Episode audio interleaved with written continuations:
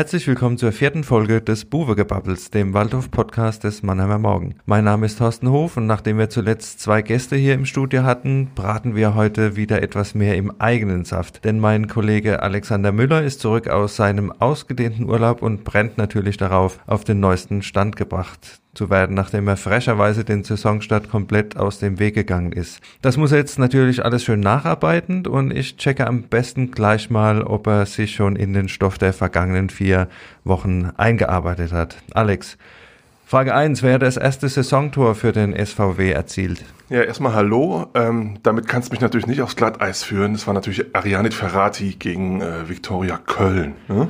Oh, das beeindruckt mich schon äh, halbwegs, ja. Zweite Frage, wie viele Zuschauer waren beim Derby auf dem Betzenberg? Nicht die verkauften Karten, sondern die tatsächlich anwesenden Zuschauer? Ich glaube, es waren 6000 es wurde nicht das ganze Kontingent abgerufen, ne? Es war ja so. Ja, ja auch das ist korrekt. Du scheinst also doch den ein oder anderen Text nochmal nachgelesen zu haben. Jetzt wird es aber ganz knifflig. In der wievielten Minute wurde der Ex-Waldhöfer Gianluca Cotta am Samstag in Wiesbaden bei seinem neuen Club ausgewechselt? Da war ich zum Glück wieder aus Italien zurück schon und äh, habe das Spiel auf Magenta mir angeschaut und es war Anfang der 80. Minute. Ich tippe mal 82. Minute. Jetzt bin ich kurz sprachlos gewesen, weil auch das stimmt. Äh, ich würde sagen, du bist da relativ auf dem neuesten Stand. Insofern ja, macht das äh, einen guten Eindruck, was du hier nachgearbeitet hast schon mal. Und wie gesagt, da können wir jetzt ja dann auch regelrecht einsteigen in die Thematik. Aber eins wird mich noch interessieren, du warst in Italien, du warst in Verona, da denken alle an Hellas, Verona, Peter Bregel. Sind da noch ein paar Mauern in der äh, Altstadt, die umgefallen sind, als die Walz aus der Pfalz da durchgegrast ist? In den 80ern war es, glaube ich. Lustigerweise war ich ähm, in Verona rund um den Geburtstag. Hans-Peter Bregel ist ja jetzt neulich 65 geworden. Ja. Da habe ich auch ein großes Interview mit ihm äh, nochmal gelesen. Hellas Verona ist ja einmal italienischer Meister geworden und das war mit Hans-Peter Priegel. Er hat ja jahrelang auch von Diego Maradona noch eine Weihnachtskarte bekommen. Das ist eigentlich eine ganz witzige Geschichte. Nee, äh, an ihn erinnert nichts mehr da, aber er ist natürlich äh, weiterhin ein Idol bei Hellas. Das ist ja klar. Einzige Meisterschaft. Der Mann hat was geleistet in Italien. Ja, apropos Idole. Äh, wachsen beim Waldhof neue Idole heran? Was meinst du nach dem Saisonstart? Wobei, hier muss ich gleich nochmal kurz einhaken für unsere Hörer. Wir reden jetzt Stand Montag. Das heißt also, das Spiel, wenn ihr den Podcast hört, ist ja Mittwoch.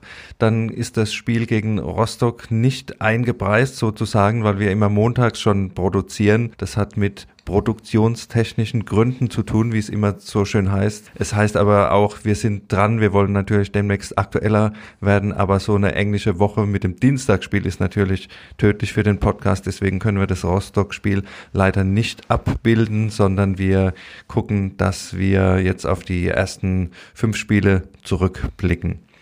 Ja, ich bin ja erstmal froh, dass jetzt die Schulstunde vorbei ist und dass ich auch mal was äh, hier beitragen darf, was inhaltlich. Ja. Ich habe im Endeffekt aus den letzten Wochen zwei Überraschungen mitgenommen. Die eine Überraschung ist, äh, dass der Waldhof nach fünf Spielen und einem doch schweren Auftaktprogramm noch ungeschlagen ist. Und obwohl ich jedes Mal mit dabei war. Also obwohl mein Maskottchen-Status war letztes Jahr doch ein bisschen in, in, in Frage geraten. Ja, also bei Jürgen Klopp würdest du als solchen Vogel gelten. Hm?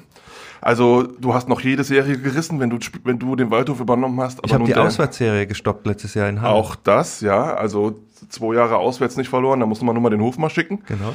Ja, wie dem auch sei. Also zwei Überraschungen. Waldhof ist noch ungeschlagen und hat mich auch spielerisch teilweise sehr beeindruckt äh, bei den Spielen, die ich gesehen habe im Fernsehen. Und das Zweite ist auch sehr interessant gewesen, dass du es geschafft hast, diesen Podcast über die ganzen Wochen zu bringen, ohne größere Schwächen. Also da war ich auch beeindruckt, den habe ich auch immer gehört. Äh, ich glaube, den ersten in Südtirol, den zweiten in der Toskana. Hat, hast du gut gemacht. Kollege Steffen Mack war dabei, Sören Runke pro Waldhof. Das war eigentlich alles einwandfrei. Ja, vielen Dank. Bitte, bitte. Ja, ähm, wie gesagt, ich war von dem Saisonstart positiv überrascht und ähm, ein Mann ist natürlich in aller Munde der noch gar nicht verpflichtet war, glaube ich, als, als ich in Urlaub gefahren bin, Josef Boyamba. Meine Güte. Fünf Spiele, vier Tore und noch nicht mal die ganze Zeit über die volle Distanz gespielt. Ja, wir haben gerade nochmal nachgeguckt. Er trifft alle 58 Minuten, war jetzt vor dem Rostock-Spiel tatsächlich auch Nummer eins der Torjägerliste in der dritten Liga, weil er einfach schneller trifft als der Lames Liskovic aus äh, Türkgücü München. Und ja, das ist also ein absoluter, ja, Kracher, Kracher-Einkauf, kann man jetzt schon sagen. Also so eine Quote im Angriff hat der Waldhof nicht mehr gehabt seit Suleimani zu Regionalliga-Zeiten, ne, muss man ja sagen. Da hat Suleimani, glaube ich, 19 Tore gehabt über die ganze Saison. Also das scheint ein richtiger Kracher äh, zu werden oder das deutet sich auf jeden Fall an. Also wieder einer, ein Knipser, der trifft. Äh, Trainer Glöckner hat ja nach dem Wien-Spiel gesagt, ja, sieht so aus, dass wir da jetzt einen haben. Mhm. Und äh, ja, also das passt schon mal. Und du hast ja, wie gesagt, die ersten fünf Spiele jetzt äh, verpasst, mehr oder weniger. Und ich war jetzt bei jedem Spiel dabei seit dem Pokalspiel gegen Freiburg und muss auch sagen, also ich hatte einen Riesenspaß, obwohl du nicht da warst, aber es war sehr unterhaltsam einfach. Sogar ein 4 zu 4 gegen Türkgücü. Da sind alle aus dem Stadion und haben gesagt, super Sache, ja klar, wieder natürlich nicht belohnt, aber äh, ein 4 zu 4 ist ja besser noch als so ein dröges 0 zu 0 und vor allen Dingen die Art und Weise, wie der Waldhof bisher aufgetreten ist, hat einen Riesenspaß gemacht. Es war Tempo drin, es ist glaube ich, noch mal schneller als äh, letztes Jahr gespielt wurde. Es wird äh, toll über die Flügel gespielt, es werden toll Bälle erobert, die sofort umgesetzt werden und wie gesagt, es fallen auch Tore. Also bis äh, Wien Wiesbaden waren es jetzt neun Treffer, klar auch acht gekriegt, aber äh, das war ja eine Quote, die, die einfach das Fußballherz auch so ein bisschen äh, springen lässt. Ja, dreht den Fokus auf den Trainer, der einer, aus einer komplizierten Vorbereitung kommt, neu in Mannheim ist, ähm, auch relativ spät jetzt noch Neuzugänge zu integrieren hatte, aber doch eine Mannschaft auf den Platz gebracht hat jetzt zum Saisonstart, die beeindruckend gut spielt, von einzelnen Abwehrschwächen mal abgesehen. Ja, Wie siehst du das? Das kann man auf jeden Fall unterschreiben. Mich hat's wie gesagt, auch ein bisschen gewundert, dass so offensiv an die Sache herangegangen wird, weil mit den ganzen Unwägbarkeiten hätte er natürlich auch ein bisschen die Sicherheitsvariante erstmal wählen können, aber ich glaube, das liegt einfach nicht in seiner Natur und die Spieler nehmen es an, die Spieler leben das auch, das merkt man auf dem Platz, dass es hier nach vorne gehen soll, dass der Abschluss gesucht wird und das macht einfach einen, einen Riesenspaß. Also für mich ist äh, der Trainer bisher äh, absolut einer der Gewinner des Auftakts man muss natürlich sehen, die ersten vier Spiele nicht gewonnen, nicht belohnt. Wenn das in Wien anders gelaufen wäre, dann hätte sich der Wind vielleicht auch ein bisschen drehen können. Und man muss ja auch sagen, wenn man sich das Spiel in Wien anguckt, das war ja jetzt wirklich äh, spielerisch das, das Schlechteste. Also ich möchte bloß nochmal Rüdiger Rehm zitieren, der gesagt hat, also so schlecht habe ich den Waldhof in den ganzen Spielen zuvor mhm. nicht gesehen. Und mhm. ausgerechnet in so einer Partie, wo eigentlich relativ wenig läuft, bis auf die erste Szene, wo Boyamba dann zum Glück trifft, äh, dass sie dann den, den Dreier mit nach Hause nehmen, ist ja, ist ja fast schon kurios gewesen. In so einem Spiel braucht man was? Einen guten Torwart. Und äh, exakt das hatte der Waldhof am Samstag, oder? Absolut. Äh, Torwart äh, Battles für mich auch einer der Gewinner der, des bisherigen Auftakts. Klar, es waren Fehler dabei. Äh, es sind auch noch ein paar Schwächen da, was die Spieleröffnung betrifft, äh, die Pässe von hinten raus. Er ist jemand, der das fußballerisch lösen soll. Das ist ja auch der, der Ansatz vom Waldhof, aber andere Clubs haben das schon rausgekriegt, dass da vielleicht, wenn man den Druck erhöht, was, was möglich ist. Man hat es gesehen in Wien, die waren ja im 16er gestanden, zum Teil schon, wie, wie Abschlag war. Das war schon ein bisschen äh, witzig, wie die versucht haben, da vorne schon drauf zu gehen.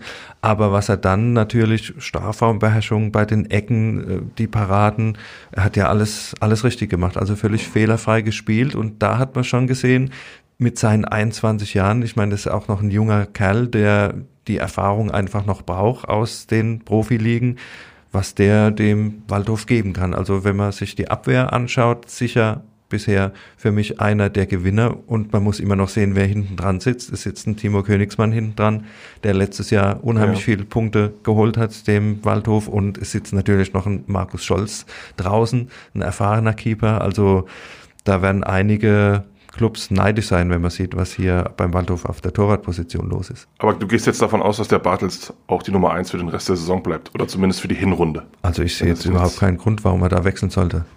Und äh, okay. gerade jetzt nach dem, nach dem letzten Spiel, er hat zwar, wie gesagt, ein paar kleine Schwächen gehabt, aber äh, kein Grund jetzt äh, an Torhüter irgendwie äh, zu zweifeln. Ja. Ich erinnere mich zurück an das Pokalspiel gegen Freiburg. Es war noch schöne 30 Grad, es war noch schön warm.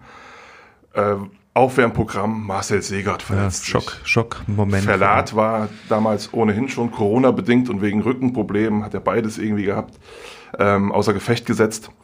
Und dann mussten gegen Freiburg in der Innenverteidigung spielen Jan Just und Marcel Hofrath, wo alle gedacht haben, oh mein Gott, was passiert da jetzt? Und was ist passiert? Sie haben sich eigentlich ganz gut geschlagen, vor allem Marcel Hofrath, eine Überraschung.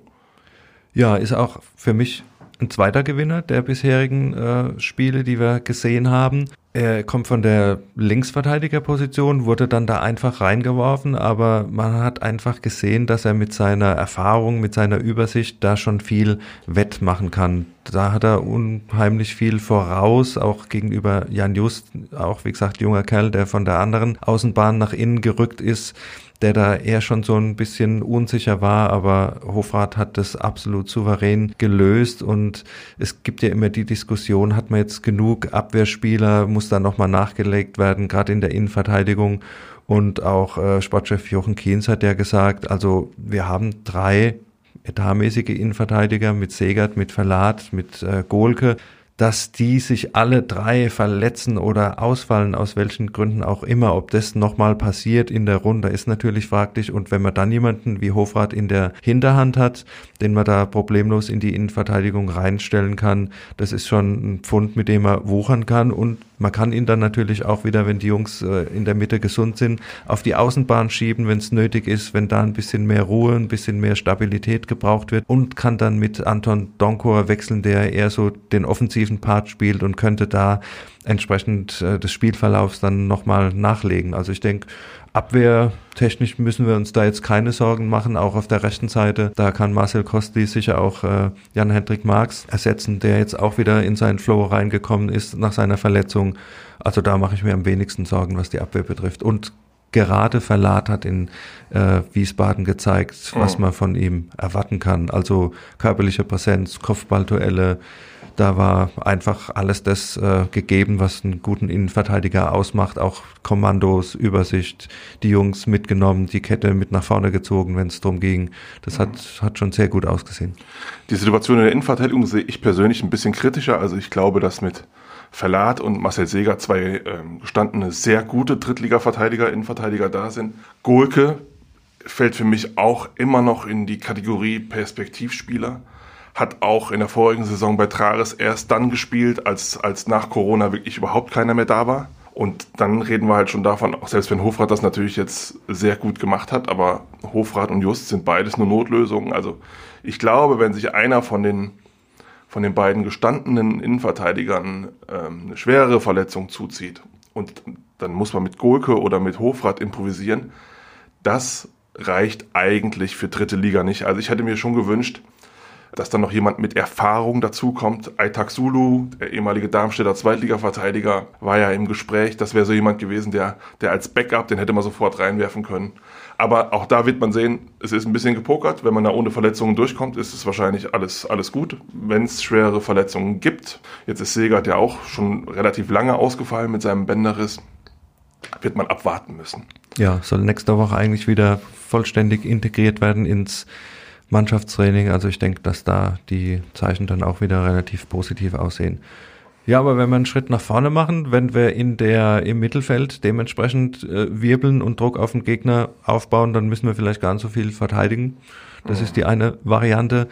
Die Linie davor, da mache ich mir auch absolut keine Sorgen. Max Christiansen ist wieder da, wo er letztes Jahr war äh, absoluter Führungsspieler, Balleroberung, hat den Überblick und was mich weiterhin sehr positiv stimmt, ist, wie sich Hamza Sagiri da einfindet.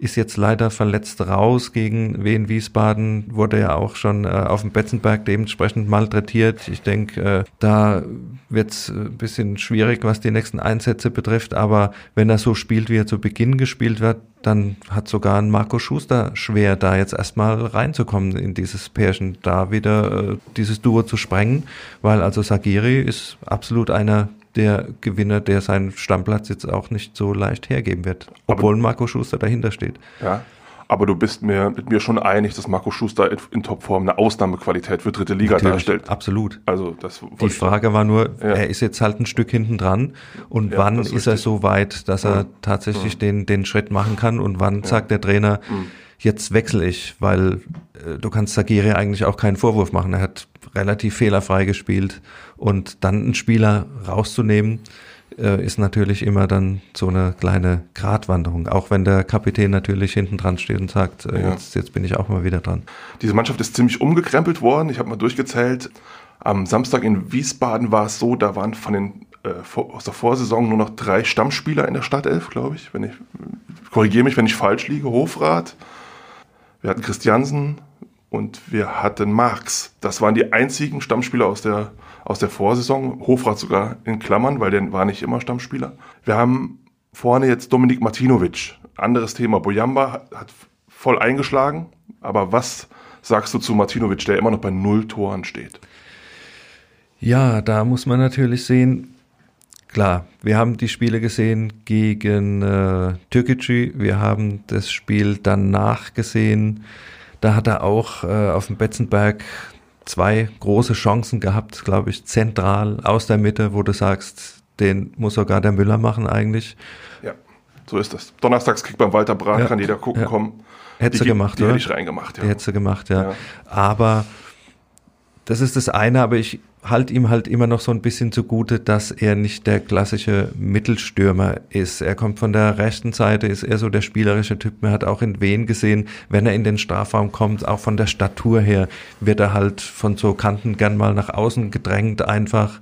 Da möchte ich ihm einfach so diesen, diesen Bonus geben, dass es nicht seine ureigenste Position ist. Wobei natürlich, wie gesagt, also die, die äh, Situation von den drei sollte halt dann vielleicht doch mal einer rein.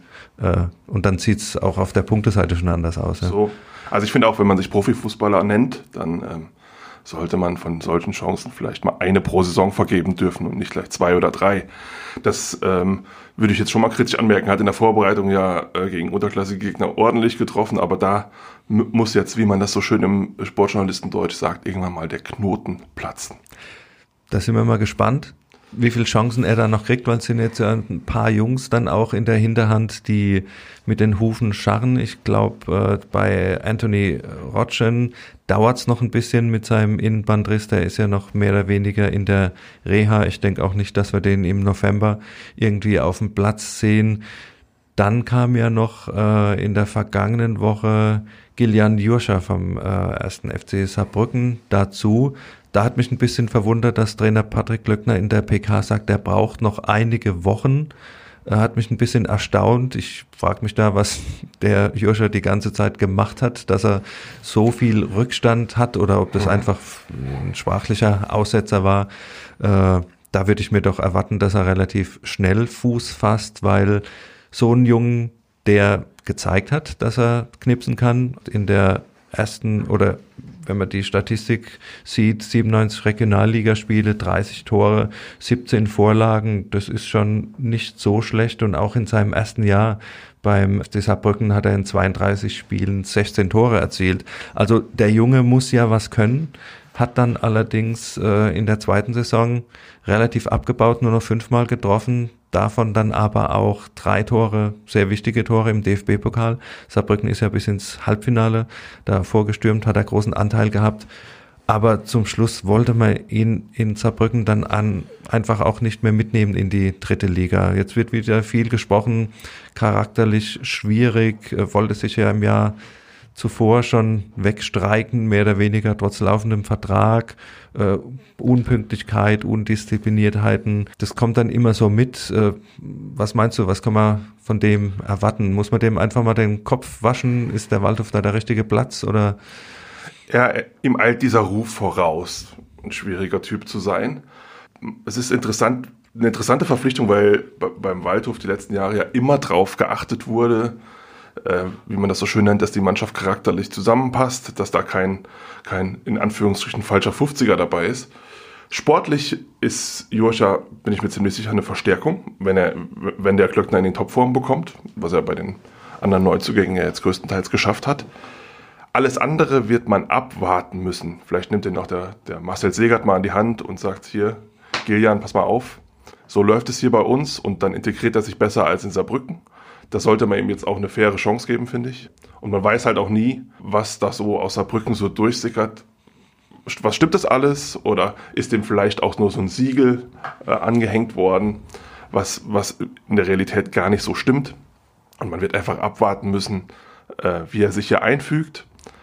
Dass er noch mehrere Wochen braucht, um äh, spielfähig zu sein, das kann einen verwundern, weil er ja offenbar auch in Saarbrücken zumindest mal Teil der Vorbereitung noch mit äh, bestritten hat oder kommt er jetzt ohne, kommt er ohne Vorbereitung hier in Wiss? Der kommt ohne Vorbereitung. Okay. Die Regionalliga-Saison wurde ja abgebrochen und äh, dann lagen die Gespräche auch auf Eis. Es wird ja dann auch nicht mehr trainiert. Also er hat eine ähnlich lange Pause wie Boyamba, ja. der ja dann auch mehr oder weniger fünf Monate keinen kein, äh, Wettkampf mehr gehabt hat. Mhm. Aber da gehe ich halt auch davon aus, dass er sich dementsprechend fit hält, weil er wollte ja auch irgendwo anders unterkommen, dass er jetzt nicht wochenlang einfach noch äh, ja. braucht, bis er Anschluss findet. Wo ich mich ein bisschen gewundert habe aus der Ferne, wieso ist bitte Munir Busiane im Probetraining beim SV Waldhof? Also ich meine, ein Stürmer, den man seit zwei Jahren unter Vertrag hat, von dem man weiß, was er kann, will man da jetzt sehen, ob der im im Sommer in Straßburg noch so einen Cristiano Ronaldo-Move sich beigebracht hat? Oder wieso muss der da jetzt nochmal vorspielen? Ist mir unverständlich. Ja, das ist absolut eine gute Frage. Meine Meinung sogar, ich hätte ihn gar nicht erst weggeschickt, sondern hätte ihn gleich behalten, weil er hat letztes Jahr gezeigt, als Joker kannst du ihn immer bringen. Er weiß, wie die Laufwege sind. Er macht gute, gute Läufe im Strafraum, ist wendig. Er hat, glaube ich, fünf, sechs Tore erzielt ob du den hättest wegschicken müssen oder in, in der Luft hängen lassen musst, so nach dem Motto, wir gucken mal, was passiert. Äh, weiß ich jetzt nicht. Wäre sicher eine Option gewesen, den relativ schnell auf der sicheren Seite zu haben. Man hat natürlich gedacht, man hat die große Auswahl. Das war dann Trugschluss. Man hat jetzt gesehen, das Transferfenster ging zu. Man musste sich jetzt mehr oder weniger vom, vom Krabbeltisch dann bedienen, was noch übrig war. Jemand, der verletzt ist, jemand, der nicht mehr gewollt war. Es sind nicht die 1A-Lösungen, die man sich erwünscht hat, aber das haben ja sogar die Bayern äh, erfahren müssen, dass äh, in diesem Jahr die ganzen Transfergeschäfte jetzt nicht so lockerflockig von der Hand gehen, wie man das vielleicht gedacht hätte. Ja. Von diesem Herrn Rotschen aus Magdeburg, was, was hältst du von dem?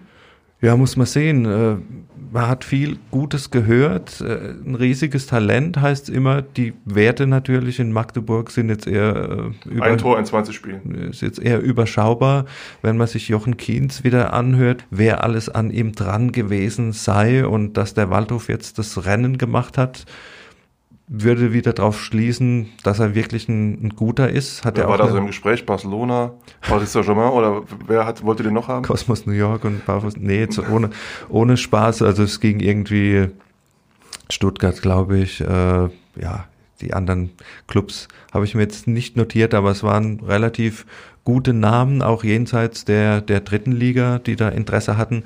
Da war es jetzt natürlich das Glück, in Anführungszeichen, für den Waldhof, dass er sich die Verletzung zugezogen hat und dass andere Clubs jetzt natürlich die eine, eine schnelle Verstärkung brauchen oder den, den Jungen gleich einbinden wollen, dann Abstand genommen haben von der Verpflichtung. Insofern Glück für den Waldhof. Ob sich das auszahlt, das Glück, muss, muss man sehen. So ein Innenbandriss im Knie, der muss halt richtig äh, ausgeheilt sein und deswegen hoffe ich, dass die Reha funktioniert und dass dann auch der Spieler funktioniert, weil er ist jetzt dann tatsächlich so, ein Stürmertyp, den der Waldhof bisher nicht hatte, ja. Äh, Meter 90 knapp. Da würde ich äh, einfach mal drauf hoffen, dass er der Stürmer ist, der den Waldhof weiterbringen kann, weil er einfach auch äh, von der Körpergröße einer ist, der vielleicht mal einen Kopfball einnicken kann. Wir haben ja vorne Dominik Martinovic und Josef Boyamba, die eher so die Tanzmäuse im Strafraum sind und so ein Stürmer, der einfach auch mal mit der Körperlichkeit präsent ist in der Mitte, hatten wir zuletzt kaum, ja. Also auch ein, unser Kollege, der nach Hannover ist, Valimir Sulmani, äh, war jetzt ja auch nicht der Brecher, hat es ja auch eher spielerisch gelöst. Also hm. das würde ich auch mal wieder gern sehen auf dem Waldhof. Einer, der mit Anlauf kommt, der die Flanken bei zehn Meter mit dem Kopf einfach mal nimmt und dass es dann mal, mal wieder klingelt. Vielleicht ist, ist er ja so einer. Also würde mich freuen, wenn man da einfach auch mal wieder ein bisschen mehr verschiedene Möglichkeiten hat. Also es macht Spaß, wie gesagt, was wir vorne im Sturm sehen, bisher wendig, äh, Technik äh, von Boyamba, wunderbar, Schusstechnik, kannst du da überhaupt nichts meckern, aber so ein, so ein richtiger Brecher vorne drin würde ich auch mal wieder sehen. Vielleicht so Rubesch-mäßig Kopfballungeheuer oder irgendwie sowas in der Art. Interessante ja. Option. Ja, kommen wir mal kurz weg vom Sportlichen. Was ich, was ich auch bei dir gelesen habe, ist, äh, es gibt mal wieder Ärger um die Trainingsbedingungen am Alsenweg. Ja, ist, ein ist Evergreen. Doch, ja, ist wie jedes Jahr, wenn die, wenn Spekulatius äh, in den Supermarkt kommt, da ist September und dann guckst du auf den Kalender und spätestens wenn sich der Waldhoftrainer beschwert über die Trainingsbedingungen, dann ist so Mitte Oktober angebrochen. War jetzt auch letzte Woche wieder der Fall, äh, wo sich dann äh, Herr Glöckner ausgelassen hat über die Umstände am Alsenweg. Er steht da ja in einer guten Tradition. Ja, ich habe es ihm dann auch später gesagt. Also er muss das jetzt nicht persönlich nehmen, das ist jedes Jahr dasselbe. Seine Vorgänger haben das auch immer gesagt. Was Legendär ist ja Kenan Kotschak. Wir haben als Trainingsplatz einen grün angestrichenen Parkplatz. Oder auch, Legende. Ja, ja, oder auch von Hanno Balic, die Kuhwiese ist ja weiterhin auch im, im Sprachgebrauch. Also was mich da einfach äh, wundert, ist, dass das tatsächlich jedes Jahr wieder passiert, dass wir jetzt wieder in dem Stadion sind, dass das äh, Seppel-Herberger Stadion von der Stadt gesperrt wurde, damit sich der Rasen erholen kann. Jetzt wohl schon wochenlang. Es wurde saniert, hieß es. Es wird auch gemunkelt, dass äh, das falsche Saatgut ausgebracht wurde und dass man jetzt irgendwie so ein Kinderspielrasen hat anstatt einen Sportrasen oder das ist nicht wahr. Äh, was ja. Vielleicht sollten die mal bei deiner Frau fragen, weil man muss man muss dazu wissen, die äh, bei Familie Hof ist Frau Hof äh, für die äh, für die Rasenpflege zuständig. Wir waren neulich zu einer Grillparty eingeladen und dieser Rasen ist in einem exzellenten britischen Zustand. Also Le legendär, ja. ja. Also da wird halt dann auch mit dem Unkrautstecher dementsprechend auch mal der Löwenzahn Schick rausgemacht. sie an den Alsenweg. Ja, es ist, also mir ist es echt unverständlich, wie man äh, einfach so ein, so ein Rasen nicht, nicht hinkriegt. Und die Stadt sagt ja immer, wir sind stolz auf den Waldhof, trägt den Namen Mannheims wieder in die Republik und überhaupt. Und, und dann kannst du in diesem Stadion weder spielen, das heißt ja auch die zweite Mannschaft weicht ja im Moment Harmonia äh, Waldhof aus am, an der Altrheinstraße und dieser Platz heißt nicht umsonst Schlammloche, also dass man einer Verbandsliga-Mannschaft zumutet, da auf so einem äh, Geläuf zu kicken, ist das eine, aber dass auch im Stadion nicht trainiert werden kann, ist das andere. Und der Trainingsplatz vor dem Stadion ist ja das, äh, das, das große Problem, der ist total weich, äh, der ist uneben und der Trainer sagt nicht umsonst, ja, wir brauchen für unsere Art Fußball zu spielen einen glatten, schnellen Platz und das ist da einfach nicht gegeben. Und wenn du das fünf Tage nicht trainieren kannst, dann siehst du halt am Wochenende halt aus, ja, weil äh, du kannst dann auf dem Kunstrasen ausweichen, aber das ist einfach für, für Profifußball, äh, ist, ist, ist mir das unverständlich, dass sowas. Also der Auftrag geht klar an die Stadt Mannheim, da muss was passieren. Also die. Geht er aber jedes Jahr. Der also Kabinentrakt ähm, ist ja, wie man hört, auch noch im Zustand 1983 stehen geblieben. Also es ist ja alles, es ist ja ein riesen, ein riesen Sanierungsstau da. Äh, ja, wobei da natürlich auch der Verein ein bisschen in der, in der Pflicht ist, vielleicht ein bisschen da zu investieren. Ich, wir hatten ja gerade den, den Steffen Mack äh, vor vier Wochen hier, der dann auch gesagt hat, also ob es jetzt Aufgabe der Stadt ist, hier die Physio-Bänke zu finanzieren, sei dahingestellt. Kann man auch aber, argumentieren. Aber, ja. und die, die Jungs sagen ja auch hier ein bisschen Oldschool-Charme. Also ich glaube, so schlimm ist es da jetzt nicht. Wobei, wenn man andere äh, Anlagen sieht, Clubs wie zum Beispiel, ich habe ja letzte Woche mit Gianni Cotte telefoniert, der nach Wien gegangen ist. Und der sagt dann halt auch, die Mannschaft kommt aus der zweiten Liga, du hast dann eine andere, eine andere Infrastruktur, die dann noch erhalten wird, du hast Trainingsplätze, drei, vier, die alle regelmäßig in einem anderen Zustand gewartet werden, du hast eine Physio-Abteilung, da sind halt drei, vier Physios am Werk, da musst du dich nicht äh, anstellen mhm. und, und kommst gleich dran das sind dann halt die Unterschiede, ja, von den Clubs, die aus der zweiten Liga runterkommen, die Standards noch haben, die Bedingungen haben, oder halt von einem SV Waldorf, der 16 Jahre in der Regionalliga war, auf Amateurniveau sich bewegt hat und jetzt halt äh, unter Profibedingungen spielen muss und auch trainieren muss eigentlich, um den Anschluss zu halten. Also da müsste man irgendwie einen Mittelweg finden, dass nächstes Jahr nicht wieder im Oktober die dieselbe Sendung hier losgeht. Was macht mein Rasen? Und äh, wie gesagt, ich kann ja mal gucken, ob wir unseren rausrollen und da verlegen, äh, weil so schwer kann es nicht sein. Ja. Gut. ja, gut, sagst du, ist schlecht, ne? wenn, wenn, wenn du dir die Haxen brichst, äh, brichst und äh, ja, also es ist ein Thema, ein Aufregerthema, das den, den Coach aufregt, das aber auch mich irgendwie auf die Palme bringt, weil das, äh, das ist mir unverständlich, dass man jedes Jahr wieder das, dasselbe Thema hat und immer diese, diese Grünflächen äh, geht ja bei anderen Vereinen auch. Also ich kann mir jetzt nicht ich habe noch nichts gehört aus der dritten Liga, wo sich sonst einer beschwert hat über seine, seine Trainingsbedingungen. Nein, ich auch nicht. Das stimmt.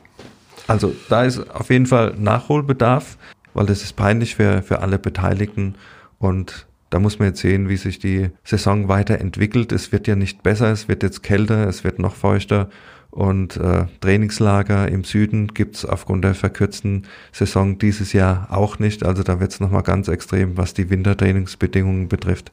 Aber ja, so wie der Waldhof bisher jetzt aufgetreten ist, und wir hatten schon einige Widrigkeiten, vielleicht äh, setzen sie sich auch da rüber hinweg. Insofern wären wir jetzt dann auch am Ende angekommen. Ich glaube, der Kollege Müller ist auf einem relativ guten Stand, so wie ich das jetzt. Welche Note würdest du mir jetzt geben nach deiner Schulstunde da am Anfang? Also, ja, also. Äh, ich meine, ich habe keinen Fehler gehabt. Drei Fragen, das ist eigentlich, das ist eigentlich eine Eins gewesen. Ja, aber man muss halt dein, dein generelles Nichtwissen oder dein, dein äh, dein Fußballfachwissen, Halbwissen. dein Halbwissen, das muss man ein bisschen mit einrechnen. Also ich würde so sagen, zwischen zwei und drei bist du angekommen, aber das ist eine gute Basis, um das weiter auszubauen, weil äh, ich verabschiede mich jetzt ja dann auch mal äh, für zwei Wochen wieder und dann musst du das alleine wuppen und ich bin vor allen Dingen mal gespannt, ob du meine Serie, die ich ja am Anfang hingelegt habe, ob du die halbwegs äh, halten kannst. Wir werden sehen. Wir werden sehen, genau. Also dann war es das auch mit der heutigen Folge. Und wir freuen uns wie immer auf euer Feedback und weitere Ideen. Schreibt am besten an podcast.marmo.de und folgt uns auf Facebook und Instagram. Lasst uns ein Abo da, damit ihr auch in Zukunft keine Folge mehr verpasst. Tschüss, bis zum nächsten Mal nach dem Heimspiel gegen den ersten FC Magdeburg. Tschüss.